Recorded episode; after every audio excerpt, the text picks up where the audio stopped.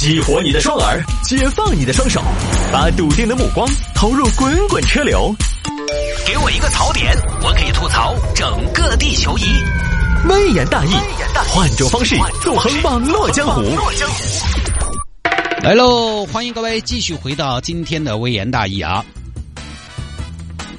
有听众朋友说，探哥如何看待现在社会上很多一两成首付买奔驰、宝马的这种现象？呃，网上有很多网友都在抨击这种现象，我就觉得很奇怪嘛。这个怎么讲呢？一两成首付买奔驰、宝马就要抨击，一两成首付那买个吉利要不要抨击？现在小鹏 P 七一成首付，对吧？这个要不要抨击？一两成首付买奔驰、宝马要抨击，那三成首付买奔驰、宝马抨不抨击？网上很多朋友的意思呢，包括这位朋友，虽然您没明说哈，但是我觉得如何看待这种现象的言下之意呢，就应该是是不是觉得呃这样的购买者都有一定的打肿脸充胖子这样的情况？呃，这个事情呢，我其实一直在节目里边也说过，一两成首付买车呢，我个人不是很建议，也不是很提倡。当然，我的角度是什么呢？我的角度其实是一两成首付买车存在一定的财务风险，但这个具体的情况大家自己边心里边有数。我也不了解大家的财务状况，买车的人他自己心里边最清楚。我说的不是那么的绝对，我并不是反对一两成首付买车这个事情本身。这个到底几成首付是合理的？法无禁止则可为，有提供两成首付的方案，一成的方案，你想怎么买怎么买。但是呢，确实会有一定风险，因为很多朋友一两成首付买车，他是这种情况，他不是说资金要运转呐，要周转啊，要拿去投资啊，不是这个。其实现在很多车呢也占不了你多少钱，对吧？它的车价，你多给一两成，去到三四成。买个车也多不了多少钱，你也不需要那么多的资金周转，你那个资金也周转不到个啥子。但是有些朋友是这样的，他为什么会非常钟情于一两成首付买车呢？因为他是这种情况。现在有些年轻人哈，他到了某一个阶段，收入可能突然一下达到一个什么水准了，他就会怎么样呢？他就会开始按这个阶段的收入来做买车的预算了。风险也就在这儿，比如说你之前，比如说你之前。开的思域，突然有一天你月入十万了，你说，吹，我要开思域啊！其实你可能就拿了一个月的这个这个收入，可能你就不想再开它了。你这个时候做预算就是，哦哟，整个帕拉梅了嘛，不是？反正一年的收入我也买个车也差不多，哈哈。风险就在这儿。有些朋友这个月收入四万，他是按四万的月收入去买车，啊，他可以提前购买了。那半年后呢？你这个收入持续吗？比如说你办车贷。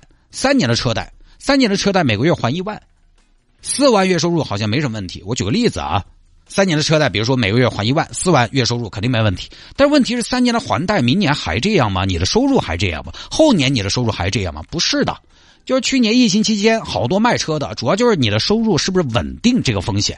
我不是反对一两成首付买车，而是你的收入并不稳定。现在很多朋友在做这个购车计划的时候。如果你的收入稳定，量力而行，两成首付、三成首付，我觉得都没问题。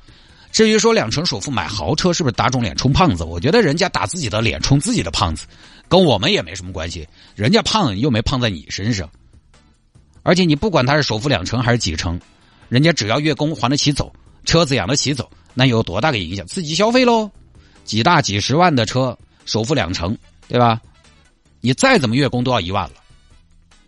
四五十万的车，你比如首付两成，你再咋个都要都要月供，可能万把块钱，一个月能拿一万出来还车贷的人，各位你说人家打肿脸充胖子，一个月能拿一万出来还车贷的人，他确实有点胖啊，收入这块不差了嘛。你说的跟两成首付买了车打肿脸充胖子，完了不用还月供似的。你去首付两成个车，我看看，一台五十万的车首付两成的话，月供都要一万多。只要五十万级别，如果去到七八十万、上百万的保时捷什么的，那就更夸张了。所以也不用觉得说两次首付买车就打肿脸，人家起码呢还是有那个还款实力。车这个东西分人，有人在车上花的钱多，有人在其他方面花的钱多。有些人一个月吃就要吃多少钱，有些人呢奢侈品愿意花钱，有些人呢就喜欢挣了钱再再去挣钱，有人就喜欢买点电子产品发烧友，有人又喜欢囤房子。这个谁也没比谁更酷啊，更优越。多元化的消费习惯，我觉得大家还是要接受嘛。网上总有朋友就说这种花一百多万买个车，我有钱不如去买个房子。哎，这个也是一种非常简单的非黑即白。你该不会觉得人家买一百多万车的人没有房吗？大家情况不一样，想法都不一样，就不用去用自己的生活方式和观念猜度人家。你说咱们三十多四十这个年纪，难道我还要去当一个杠精吗？对吧？当然，再次提醒的是，低首付买车的风险，主要是车贷虽然不如房贷那么的长，但是好歹也有个两年、三年，甚至有的做到五年，它是一个相对较长的时间。这个阶段，你收入的不确定性会很大程度的影响你的还款能力。网上总有那种问题嘛，月入好多，想买个多少的车，会不会有点过分？压力大不大？问这些问题的，要么有的是来炫富的，要么就是那种情况，他月入好多万，他可能只有这一年是月入这个收入，但但凡他挣个十年这个收入，他就不得问这个问题了。你挣个十年的八千块钱，你能买什么车？各位你很清楚。但如果你才挣了半年的三万块钱一个月，你这个钱你其实没拿稳。你为啥子要问？就是因为你自己都不晓得以后的趋势，你心头不稳当，你没拿稳这个钱。我现在告诉你，你以后每个月都是三万块钱，保保你十年每月月薪三万，你敢买什么车？你算都算得出来。